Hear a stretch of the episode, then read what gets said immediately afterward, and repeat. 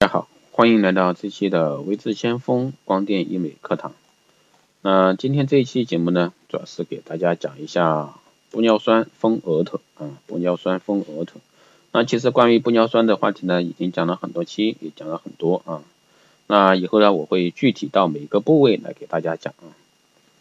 啊，天庭饱满呢，就是指额头饱满啊，是东方人喜欢的一个面部形象。当然，也从面相美学这一角度来说的话，也是。代表一些含义的，当然，如果说你的懂面向美学，结合起来做这块儿，那相对来说对你的业务开展是非常好的一个帮助。额头不饱满呢，这可以通过玻尿酸注射来矫正啊。玻尿酸是透明的一个胶状物质，啊，是一种人体内正常存在的一种高分子多多糖体啊，填充在人体的细胞与胶原纤维之间的空间中，用于额头的填充简单有效，不需要恢复时间。那是玻尿酸使用比较常见的部位，使用的是注射方法啊，将玻尿酸注射到额头部位皮下深层，玻尿酸保持时间一般一年左右，可以重复注射啊。那从几块来说一下啊，住院治疗这个玻尿酸是不需要啊，麻醉也不需要，那技术手段呢是注射，那一般两到三次，也不需要拆线呀，不需要开刀啊，治疗时长一般一个小时左右，或者说更短。那治疗效果呢，一般一到两年，根据你使的一个玻尿酸的材质啊，或者说品牌吧。额头不够饱满，那有整形的意愿的人呢，都可以来做丰额头。那恢复时间一般一周左右啊。那玻尿酸丰额术呢，无需手术切口，通过注射的方式呢，填充啊过小或者说扁平的额头啊。它的一个主要适应人群呢有。额部啊，你的额头扁平，额部向后倾斜且高低不平者。第二个呢是面部衰老之额部不饱满者，那但对额部凹陷较深和额部过于扁平者效果欠佳啊，特别是你的额头凹陷太多了，那你要用玻尿酸去填的话，那就不太现实啊。术前准备我们来说，为了避免出现一些不必要的一个损伤啊，应注意在玻尿酸注射丰额当天最好不要化妆喝酒啊。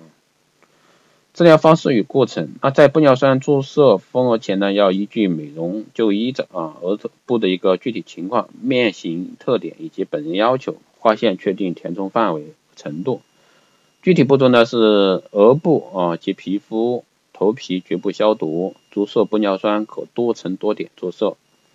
轻轻用手按摩抚平注射区域。通过治疗呢，可以使额头达到饱满状态，给人以美感。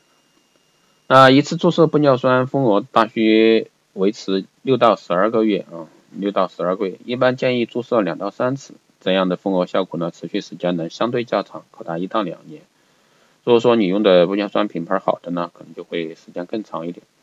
待完全吸收后呢，可以再次注射，重新进行塑形。那进行完注射后丰额后呢，马上就可以进行正常的工作和学习。只要遵守医生要求的注意事项啊，术后无需恢复期。术后护理工作呢，也可以让你在注射玻尿酸丰额后啊，很好的避免并发症的一个出现。具体做法呢是注射一周内啊，不可揉搓，避免玻尿酸还没有定型就已经散开啊。玻尿酸注射后一周内呢，不可进行一个日光浴、蒸汽室、镭射手术，或者说到极冷的一个场所。玻尿酸注射后两到三周内啊，不要触摸啊，触摸注射部位可能仍有硬硬块啊，但会很快变柔软。加上一个脉冲光配合治疗呢，能够获得更加理想的一个美容效果。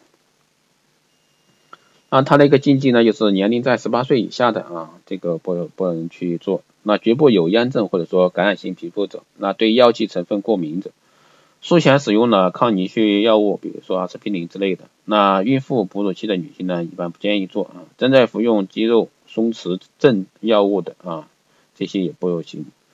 那最后特别强调啊，提示，如果说你真的要去注射玻尿酸，请到正规的一个医疗机构去做啊，这是能保障你最合法的一个权益。